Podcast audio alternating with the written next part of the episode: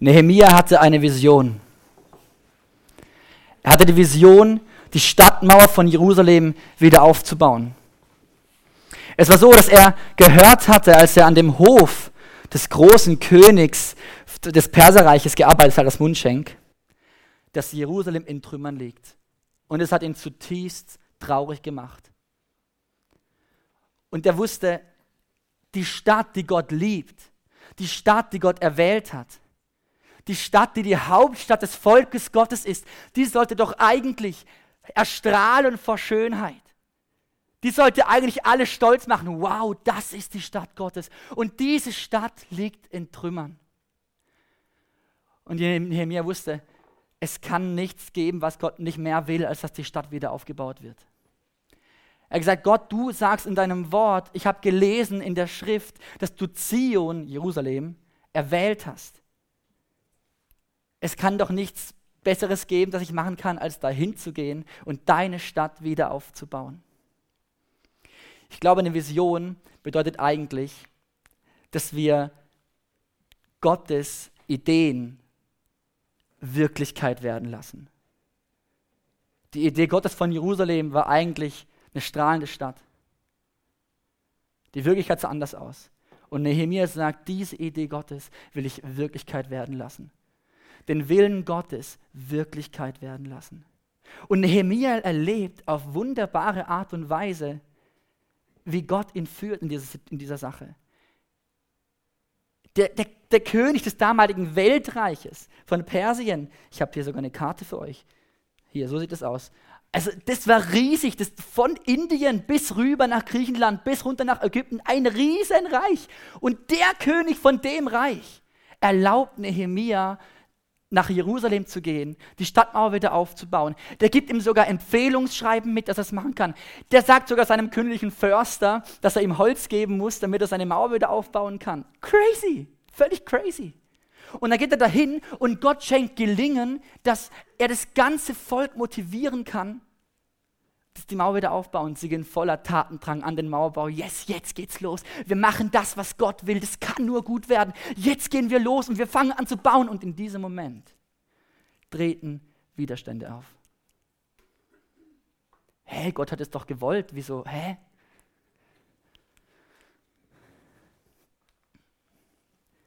glaube, wenn wir eine Vision umsetzen wollen, wenn wir Gottes Willen in unserem Leben Wirklichkeit werden lassen wollen, seine Ideen Wirklichkeit werden lassen, dann werden wir wahrscheinlich, es kann gut sein, Widerstände erleben.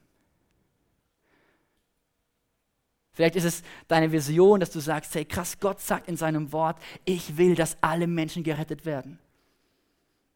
Geht hinaus in alle Welt und sagt allen das Evangelium weiter. Und vielleicht sagst du, yes, das will Gott. Meine Vision ist es, dass mein Klassenkamerad, dass der Gottes Liebe erfährt. Vielleicht geht er mal hier hin in den Gottesdienst, vielleicht kommt er mal mit in den Teenie-Kreis, sonst irgendwas. Wenn du anfängst, diese Vision Wirklichkeit werden zu lassen, wenn du Schritte gehst, dass es Wahrheit wird, dann stelle ich darauf ein, dass du Widerstände erlebst. Und oft denke ich so, oh Mann, ist es nicht ein bisschen crazy? Äh, Gottes Ideen sind manchmal schon ein bisschen verrückt. Die sind doch auch krass. Können wir das von den Leuten fordern? Das ist so straight, das ist so oh, schwer auch. Und dann sehe ich, erlebe ich, wie, wie Menschen sind, die, die ganz gegen das leben, was Gott will. Und denke manchmal, Gott, es ist so genial, was du für Ideen hast.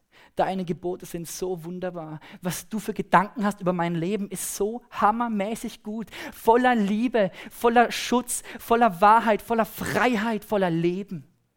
Hey, Gottes Ideen sind so genial. Lass sie zu deiner Vision werden. Mach, dass deine Ideen in deinem Leben Wirklichkeit werden. Es lohnt sich. Es gibt nichts Besseres. Aber sei dir darüber bewusst, da musst du mit Widerstand rechnen, wenn du das möchtest. Nehemia erlebt diese Widerstände.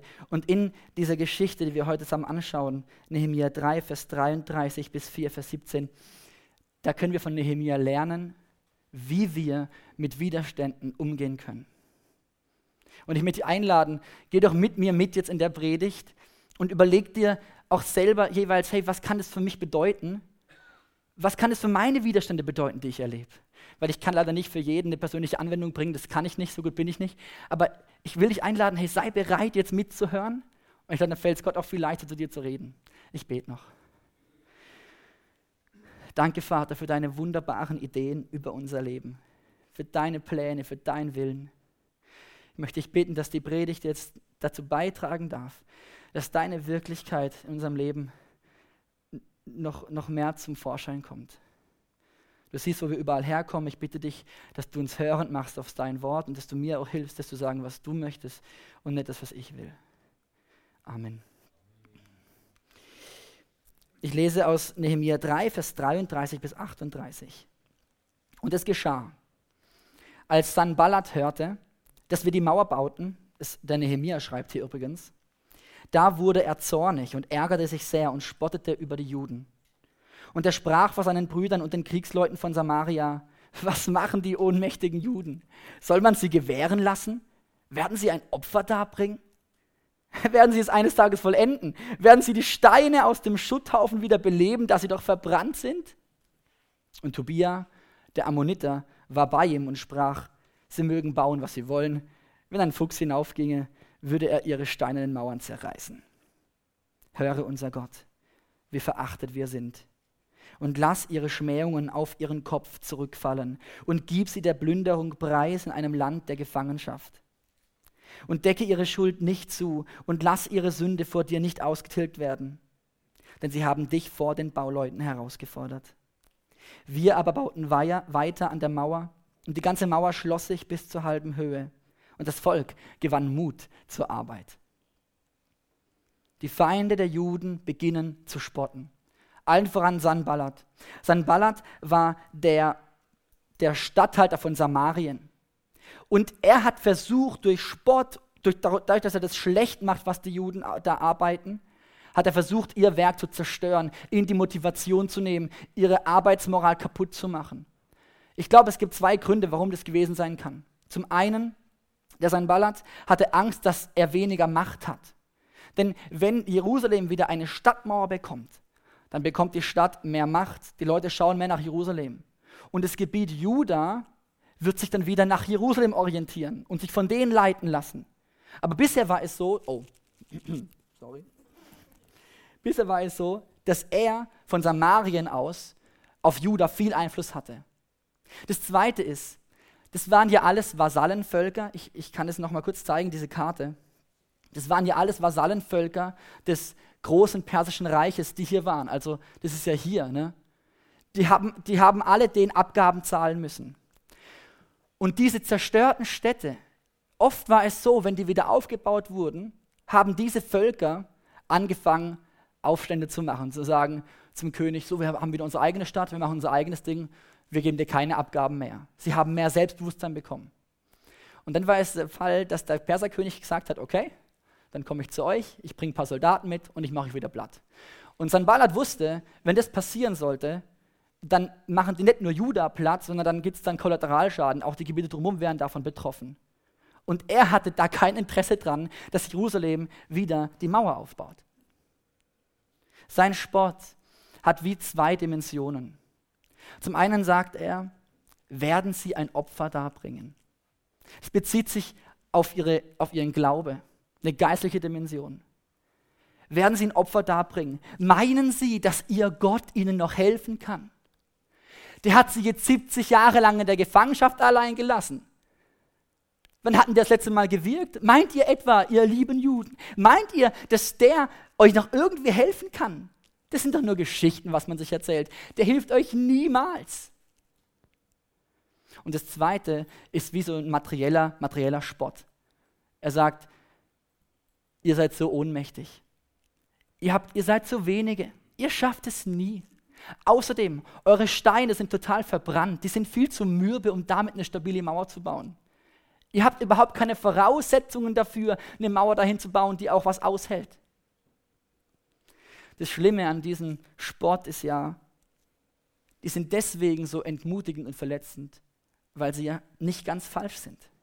Ist ja das Blöde an Sport, an, äh, wenn dich jemand fertig macht, dann trifft sich ja oft persönlich und es ist ja oft nicht ganz falsch. Ja, Gott hat ja schon lange nicht mehr geredet. Er hat ja schon lange nicht mehr gehandelt. Ich meine, der Exodus aus Ägypten, der Auszug, der liegt schon ziemlich lang zurück. Die Juden hätten ja auch sagen können, ja stimmt, ey. vielleicht sind das ja doch nur Erzählungen. Vielleicht gibt es diesen Gott gar nicht. Und ja, natürlich, wir haben schlechte Steine. Wir sind wenige Leute. Wir sind nicht begabt. Wie sollen wir das schaffen?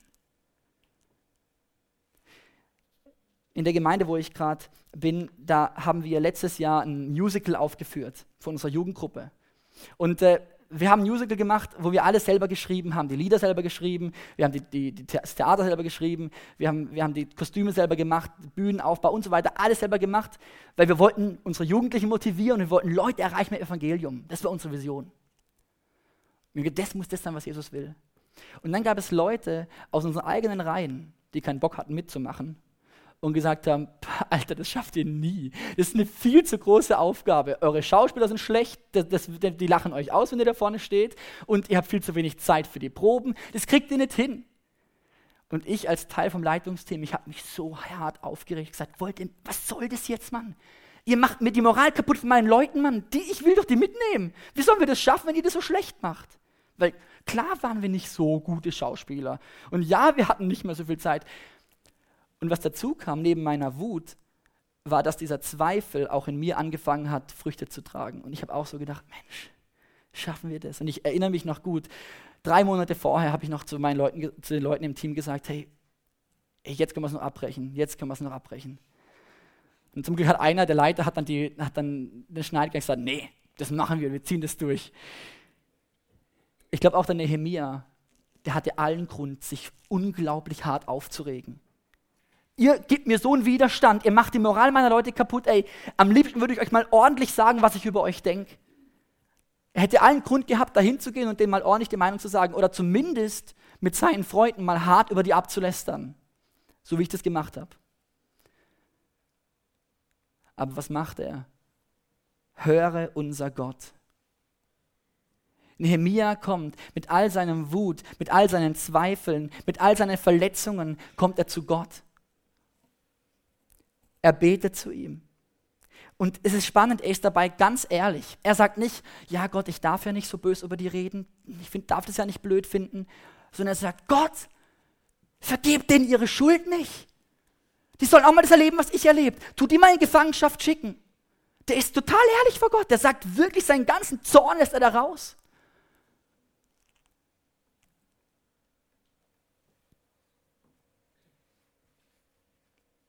Er ist er beleidigt nicht die Leute, sondern er sagt es Gott. Ich finde es so spannend, hier wird deutlich, Nehemia vertraut voll und ganz auf Gott. Wisst ihr, Gott sagt ja mal, die Rache ist mein. Und indem Nehemia hier nicht selber Rache übt, sondern Gott seine Rachegedanken abgibt, macht er klar, hey, ich glaube Gott, dass deine Idee vom Leben für mich das Allerbeste ist. Hier lässt er Gottes Idee von dem, wie man mit Rache umgeht, Wirklichkeit werden in seinem Leben. Und er sagt, Gott, nimm du meine Rache. Es ist das Beste für mich, weil, weil du es sagst, es dir zu überlassen. Das ist wahrer Glaube. Ich glaube, wahrer Glaube bedeutet nicht nur, ich halte für wahr, was Gott mir sagt. Ja, ich finde es richtig, wenn man seine Rache bei Gott abgibt und nicht selber Rache übt. Das ist für wahr halten. Aber Glaube bedeutet, das nicht nur für wahr halten, sondern auch danach leben. Das dann auch wirklich tun. Eben nicht über die trotzdem lästern. Eben nicht den eine reinhauen, sondern das, was man für wahr hält, wirklich auch tun. Nehemia hat diesen Glauben. Und ich glaube, durch dieses Handeln, was er da tut, durch dieses Gebet, wird er zum einen davor bewahrt, dass die Zweifel ihn auffressen und zum anderen, dass er durch sein Handeln vielleicht noch viel mehr Unruhe stiftet. Ich möchte noch eine Sache anmerken. Ich glaube, durch ehrliches Gebet in Widerständen kann uns Gott auch aufzeigen, ob wir vielleicht wirklich auf dem falschen Weg sind. Es gibt ja auch manchmal die Leute, die haben Visionen, oder vielleicht ging es auch schon mal so, du hast gesagt, ja Mensch, das will ich tun, finde ich richtig, glaube, das will Gott, das gar nicht so Gott entsprochen hat. Kann ja sein, das kann es geben. Wenn, wir in dann, wenn dann Widerstände kommen und wir ehrlich zu Gott kommen, ehrlich vor ihm sind, ich glaube, dann kann Gott uns auch aufzeigen, ob das vielleicht wirklich nicht der richtige Weg ist. Überwinde Widerstände, indem du das zu Gott bringst, was dich bewegt, was dir Zweifel macht, was dich besorgt. Es ist total erstaunlich, dass Gott diesen Gehorsam belohnt, weil wir lesen ja danach, dass es heißt, das Volk gewann Mut zur Arbeit. Obwohl sie den Spott gehört haben, wurden sie nicht entmutigt. Gott hat wunderbar gewirkt, er hat sie bewahrt vor Entmutigung. Wörtlich übersetzt heißt hier eigentlich, sie waren mit ganzem Herzen bei der Arbeit. Ist so cool. Ich glaube, wenn man mit ganzem Herzen bei einer Sache ist, mit ganzem Herzen mitarbeitet, dann gibt es, gibt so Zeiten, da sind wir mit ganzem Herzen dabei. Da sind wir über jeden Zweifel erhaben und Gott hat es geschenkt in der Situation. Er hat den Gehorsam des Nehemia belohnt. Ich lese Nehemia 4, Vers 1 bis 3. Und es geschah, als Sanballat und Tobia und die Araber, die Ammoniter und die Astuditer hörten, dass die Wiederherstellung der Mauer von Jerusalem fortschritt und dass die Lücken sich zu schließen begannen, da wurden sie sehr zornig. Und sie verschworen sich alle miteinander, dass sie kommen und gegen Jerusalem kämpfen und Verwirrung anrichten wollten. Wir aber beteten zu unserem Gott und stellten Wachen gegen sie auf, Tag und Nacht zum Schutz vor ihnen. Wir müssen uns klar machen, wie das damals ausgesehen hat. Also das war eine krasse Bedrohung, die hier beschrieben wird. Hier wird beschrieben zum einen von den Ammon Ammonitern. Die Ammoniter waren hier Ammon. Das heißt hier östlich von Juda. Hier seht ihr das Gebiet Juda. Oben Sanballat, Samarien. Hier unten die Araber, Idumäer. Und hier links die Ashdoditer. Das war damals noch davor noch das Philisterland. Also Juda war umzingelt von diesen Völkern, die sich hier in Vers 1 zusammenrotten. Die sagen jetzt, was, die bauen an der Mauer doch weiter. Die kommen ja da voran. Hey, nein, das geht nicht. Wir müssen da Einhalt gebieten. Hey, das war eine ausweglose Situation. Das verstreute Volk Juda, also die waren ja nicht alle hier in Jerusalem, sondern die haben ja hier in der Umgebung gewohnt. Was haben die für eine Chance gegen diese Völker um sie herum? Keine. Aber wie reagieren sie? Wir beteten zu unserem Gott. Hier wieder. Die Geschichte von Nehemia, die ist mir so ein unglaubliches Vorbild. Wenn du mal Nehemia liest, in jeder Situation, wo Zweifel aufkommen, wo Schwierigkeiten aufkommen, wo ihn was bewegt, auch wo er sich freut, er geht erstmal zu Gott damit und sagt ihm das. Das ist seine erste Reaktion. Das ist voll natürlich bei Nehemia. Ich bete zu meinem Gott. Fertig. Ich weiß nicht, wie, was ist deine erste Reaktion bei Widerständen? Ich, ich muss mir dann ein Beispiel nehmen, Nehemia. Nehemia tut hier aber noch was. Wir beteten und wir stellten Wachen gegen sie auf. Ich glaube, hier wird was mega Wichtiges und was mega Grundlegendes für deinen und meinen Glauben deutlich. Gebet und Handeln gehören untrennbar miteinander zusammen. Pray and do something. Beten, das ist ein Verb, das ist ein Tunwort. Du kannst nicht, du kannst nicht beten und dann dich zurücklehnen. Nehemiah hätte ja auch sagen können, Gott, schick Feuer vom Himmel und mach sie alle platt. Und ich baue meine Mauer einfach so weiter. Ich habe mit dem Widerstand nichts zu tun. Nee, das tut er nicht. Sondern Nehemiah glaubt das, was er betet. Nämlich, dass Gott bei ihnen sein wird im Kampf. Auch wenn es ausweglos aussieht. Manchmal haben wir als Gläubige ein bisschen einen Hang dazu, total zu vergeistlichen und zu sagen, ja, es ist alles Gottes Sache. Es gibt dann Leute, die sagen, ja, ich habe gebetet für meine Arbeit, dass ich dann eine Eins kriege und, und, und dann habe ich aber eine Sechs gekriegt und dann habe ich gesagt, warum? Ja, ich habe nichts gelernt. Ja, okay, da kannst du beten, was du willst. Also das ist natürlich jetzt sehr einseitig, versteht mich nicht falsch. Aber wenn, wenn, wenn ich zu Gott bete und sage, Gott, gib, dass durch meine Predigt Menschen sich bekehren, die Leb das Leben von Menschen verändert wird und ich fange vielleicht einen Tag vorher an mit Vorbereiten, dann muss ich mich nicht wundern, dass es nichts wird. Es gibt Ausnahmen. Ich hatte einen Freund, einen guten Freund von mir, der habt den immer noch, äh, der hat den großen Wunsch, hey, ich wünsche mir so eine Freundin, ich wünsche mir so eine Frau und so, ja, und das ist auch verständlich, ist auch was Tolles. Und ähm, dann war er auf einer Freizeit im Winter, Jugendfreizeit, danach kam er heim und ich sage, ja und, wie war's? War jemand dabei? Ja, und so, war toll und ah, ja, verliebt und weiß nicht was und so. Ich sage, wow, toll, und hast du mit ihr geredet, wie ich sie so? Nee, ich, äh, ich bete jetzt, dass Gott mir zeigt, ob sie die richtige ist. Und dann habe ich gesagt, hey, ich finde das super. Also nett, dass ihr denkt, nett, dass ihr aufhört zu beten für Frauen, ist super oder für Männer. Aber ich habe so gesagt, hey, vielleicht will ja Gott, dass du mit ihr dich mal triffst und mit ihr mal sprichst und sie kennenlernst. Und vielleicht will dir ja dadurch auch zeigen, äh, ob sie zu dir passt oder nicht, ob eure, eure Interessen stimmen. Bete und handle auch. Moody, das war ein großer Weckungsprediger. Und der wurde mal gefragt, also viele Leute haben sich bekehrt bei ihm. Und er wurde mal von den Journalisten gefragt, was macht er eigentlich den ganzen Tag lang, dass er so einen Erfolg hat. Und er sagte, wie ich meinen Tag verbringe, jeden Morgen bete ich zwei Stunden zu Gott, dass er Seelen erretten möge. Und den Rest des Tages helfe ich Gott, mein Gebet zu erhören. Und ich finde, da ist viel Wahrheit dabei. Auch Luther sagt ja was, ora et labora, bete und arbeite. Das gehört zusammen. Das Krasse ist ja, Gott will uns die Kraft geben, um das zu tun dann.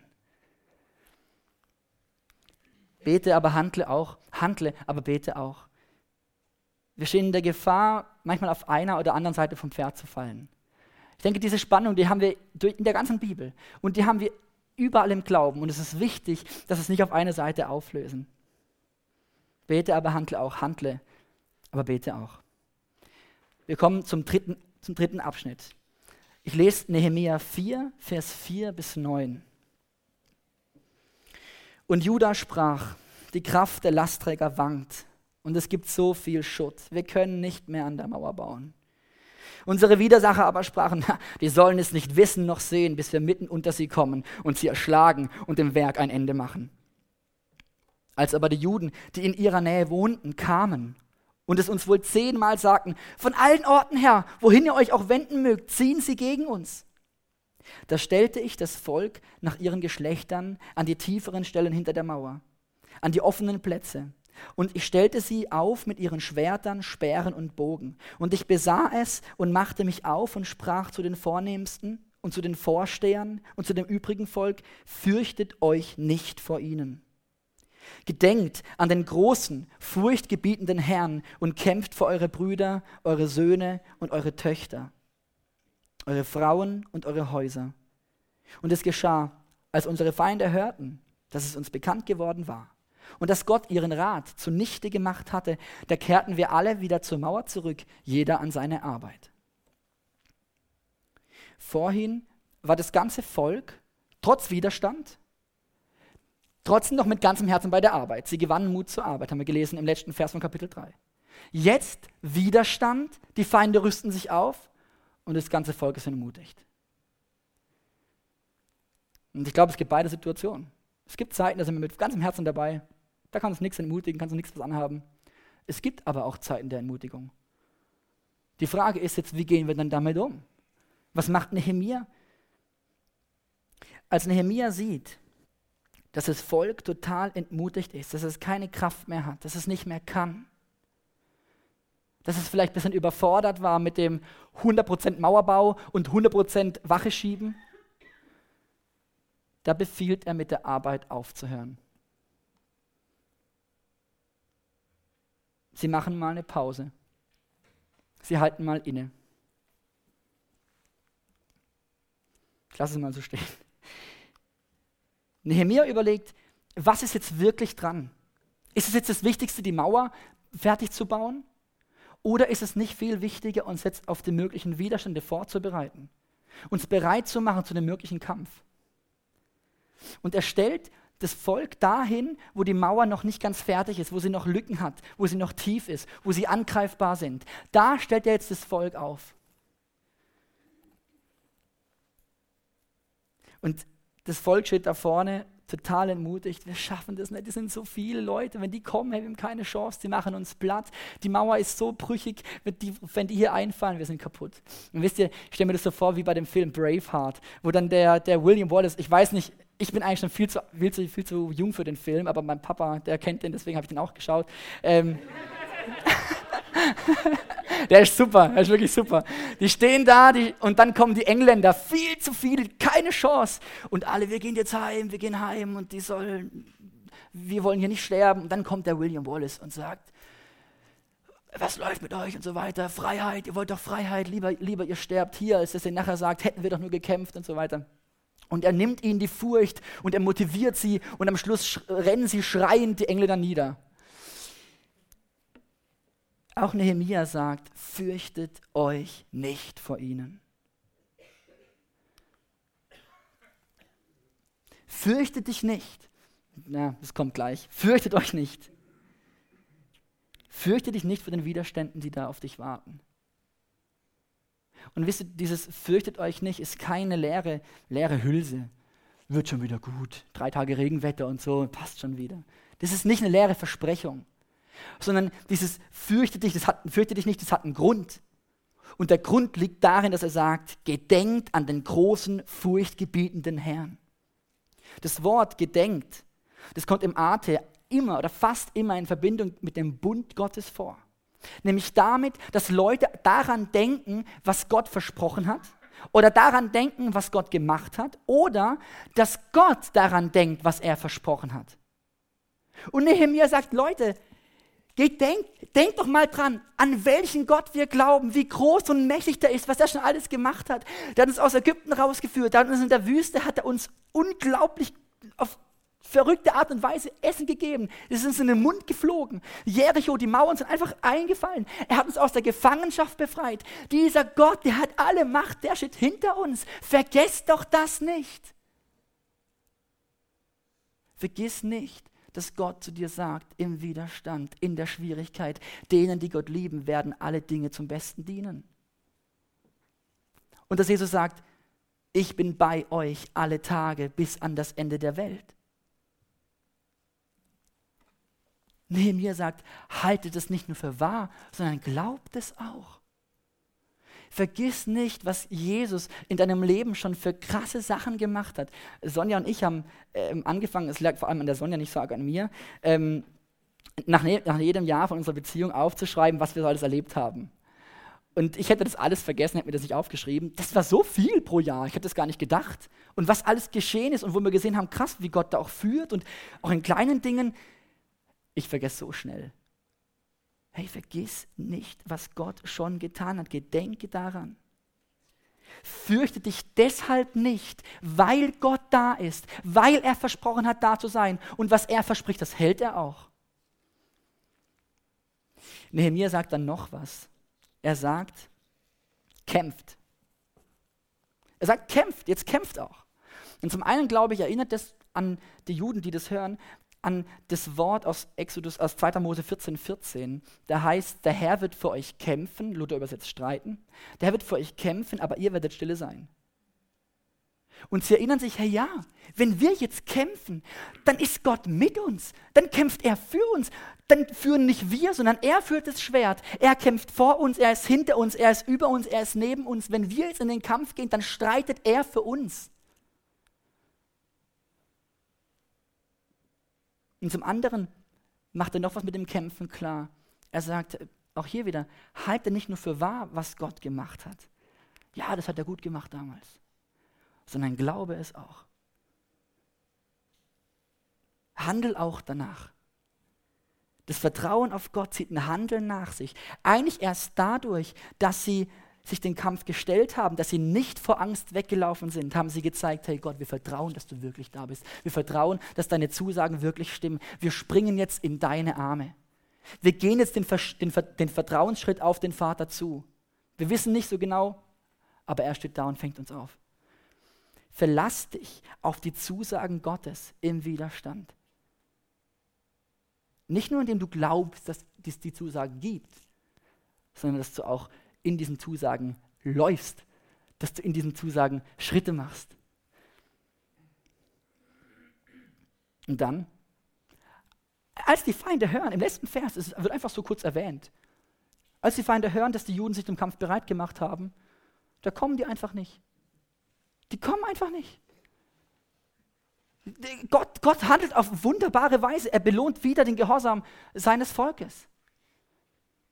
Äh, er sieht, die vertrauen mir, hey, ich bewahre die, das ist crazy. Aber, aber die kommen einfach nicht. Gott, äh, Gott, auf Gott kann man sich verlassen, seine Zusagen. Nicht nur im Kopf, sondern auch im Handeln und im Leben. Ich komme zum vierten Teil vom Text. Ich lese aus Nehemiah 4, Vers 10 bis 12 und Vers 15. Ich kann nicht zu allen Versen was sagen.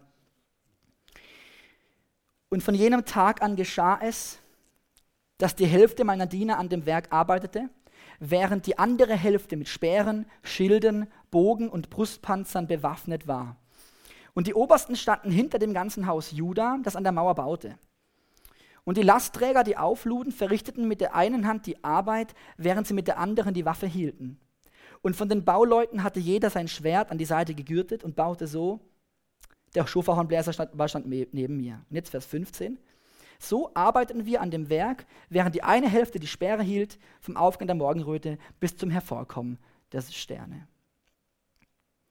Dieser letzte Abschnitt beginnt mit dem Wort und von jenem Tag an geschah es.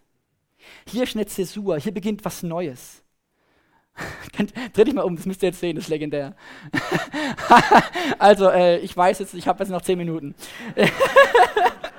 das ist professionell, hey, vielen Dank.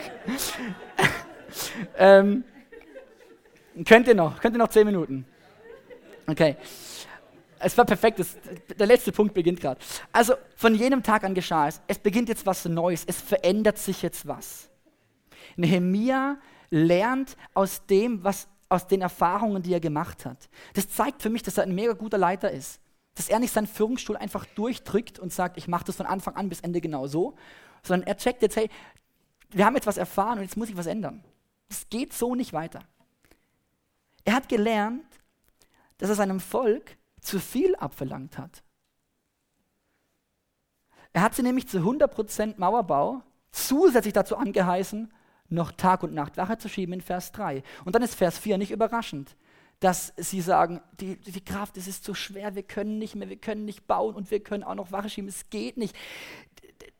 Das funktioniert nicht. Was macht Nehemia? Es ist spannend. Hier kommt, was mir aufgefallen ist, dreimal das Wort Hälfte vor. Nehemia macht mal halblang.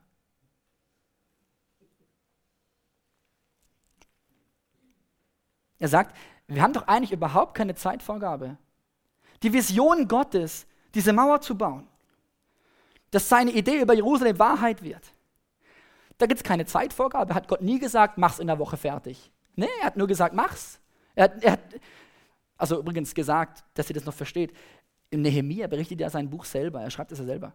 Es kommt zu keinem einzigen Mal vor, dass er sagt, Gott hat direkt zu mir geredet, ich habe seine Stimme gehört oder ähm, ich habe ein Bild gesehen. Und ich meine, er hat selber geschrieben, wenn ich ein Buch schreiben würde, würde ich auf jeden Fall erwähnen, dass Gott zu mir geredet hat, weil das ziemlich cool ist. Nehemiah macht das nicht. Äh, also einfach, dass ihr das versteht. Nehemiah hat wirklich einfach, so glaube ich das, jedenfalls sagt uns das, das, das, das, Buch so, er hat einfach das, was Gott gesagt hat, beim Wort genommen und geglaubt, das stimmt. Nur eine Nebenbemerkung. Also Gott hat nie gesagt, mach es in der Woche fertig, sondern er hat nur gezeigt in seinem Wort, hey, das ist meine Stadt und die soll so aussehen. Es ist doch viel wichtiger, dass wir uns auf die Widerstände vorbereiten, dass die eine Hälfte Wache hält und die andere arbeitet, als dass wir uns jetzt auf Biegen und Brechen diesem Mauerbau widmen. Deshalb machen wir mal halblang. Die eine Hälfte ist dafür verantwortlich, dass die Mauer gebaut wird und die andere Hälfte, die bewacht. Und sogar die Leute, die die Mauer bauen, die können nicht zu 100% bauen. Weil die, die wo vorne die Steine auf, aufschichten, die haben in der Seite das Schwert. Das ist manchmal ein bisschen hinderlich. Und die, die, die Last weg, die, die den Schutt wegtragen, die haben in der einen Hand das Schwert und tun nur mit einer anderen Hand arbeiten. Das heißt, sie können nur 50% arbeiten.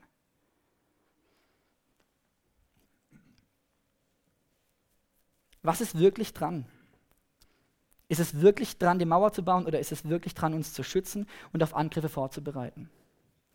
Eine Frau in meiner Gemeinde, hatte jetzt dieses Jahr ein Burnout und war, war, konnte nicht mehr. Schwächeanfälle, konnte sich nicht mehr regenerieren, war wirklich am Boden. Ich hatte mit ihr ein Gespräch, also ich bin nicht ihr Seelsorger, aber ich habe mit ihr darüber so auch geredet einmal und habe dann so gefragt, hey, was machst du denn alles? Dann sagt sie, ja, Familie, Beruf ist oft ziemlich stressig. Äh, in der Gemeinde, Musikteam, Gemeindeleitung, Kirchencafé, ähm, Putzen, ähm, Vorbereitung für Freizeiten. Und ich habe zu ihr gesagt, äh, wunderst du dich, wunderst du dich dass, dass, du nicht mehr kannst? Ja, aber, aber als Christ gehört es dazu, dass wir solche Anfechtungen erleben. Zum Glauben gehört es dazu, sagt sie zu mir, dass wir so Widerstände erleben. Ja, als Christ gehört es zum Glauben dazu, dass wir Anfeindung aufgrund unseres Glaubens erleben. Dass der Feind uns angreift, in uns Zweifel auslöst. Aber dazu gehört ganz sicher nicht, dass wir uns mit allen möglichen Aufgaben zuballern. Weil wir das Gefühl haben, als Christ ist es besonders geistlich, besonders fromm, wenn ich zu allem Ja sage, wenn ich alles mache. Weil wir denken, als Christ kann ich viel machen, weil Gott mir die Kraft gibt, alles zu tun, was er von mir will. Und dann sage ich, ja, Amen dazu. Natürlich macht er das, gibt er die Kraft dazu, was er von dir will. Aber er will nicht, dass du alles machst. Er will, dass du Zeit hast mit ihm, um dich auf mögliche Widerstände vorzubereiten, in denen Aufgaben, wo er dich wirklich will. In den Bereichen deines Lebens, wo er dich wirklich will.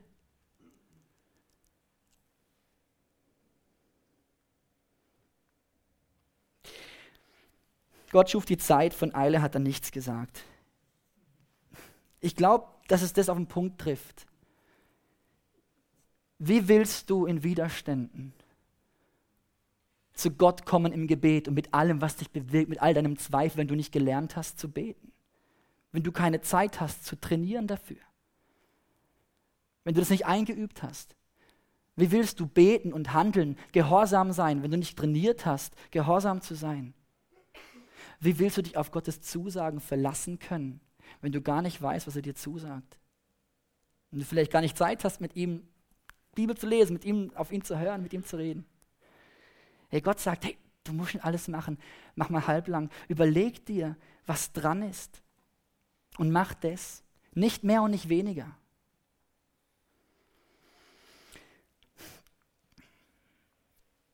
Ich glaube, das wichtigste Learning was er am besten gelernt hat, der Nehemia, von all den Erfahrungen war, Widerstände kann ich nur überwinden, wenn ich darauf vorbereitet bin. Nimm doch die vier Punkte mit hier. Bring zu Gott, was dich bewegt. Deinen Zorn, deine Zweifel. Bete, aber handle auch, handle, aber bete auch. Fall nicht von einer Seite vom Pferd. Das gehört zusammen. Verlass dich auf Gottes Zusagen und handle danach mach das, was dran ist. Vielleicht sagst du, hey, Tobi, ich finde das alles super, toll, was du hier uns erzählst, tolle Handlungsanweisungen. Übrigens, die gelten auch für mich, also ich kann nicht sagen, dass ich das alles so mache. Aber woher soll ich die Kraft nehmen, was in meinem Leben zu verändern? Ich würde ja gern mich vorbereiten, ich würde ja gern mehr Zeit mit Gott verbringen, aber wie soll ich denn das, ich kann doch die Aufgabe nicht absagen, die brauchen mich doch. Ich habe ich hab den Mut nicht, das zu machen. Ich habe den Mut nicht, die Kraft nicht, das zu ändern.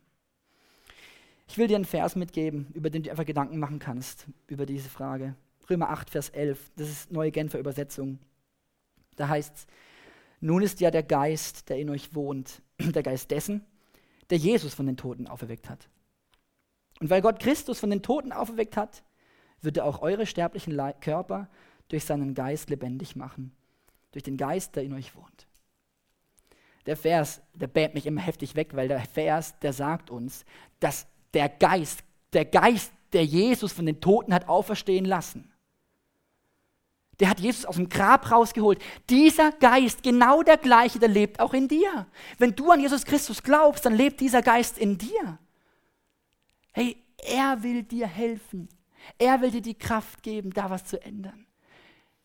Es gibt so ein Lied von Casting Grounds. Äh, ich weiß nicht, wie es heißt. Sie singen aber sowas in die Richtung wie Gott hat durch Gottes Geist ist Jesus von den Toten auferstanden und wir schaffen es manchmal nicht mal vom Schlafen aufzustehen. Ja, morgens irgendwie wieder Wecker, Weckersituation. Ne? Hey, der Geist, durch den Jesus von den Toten auferstand ist, der Geist, der lebendig macht, der ist in dir.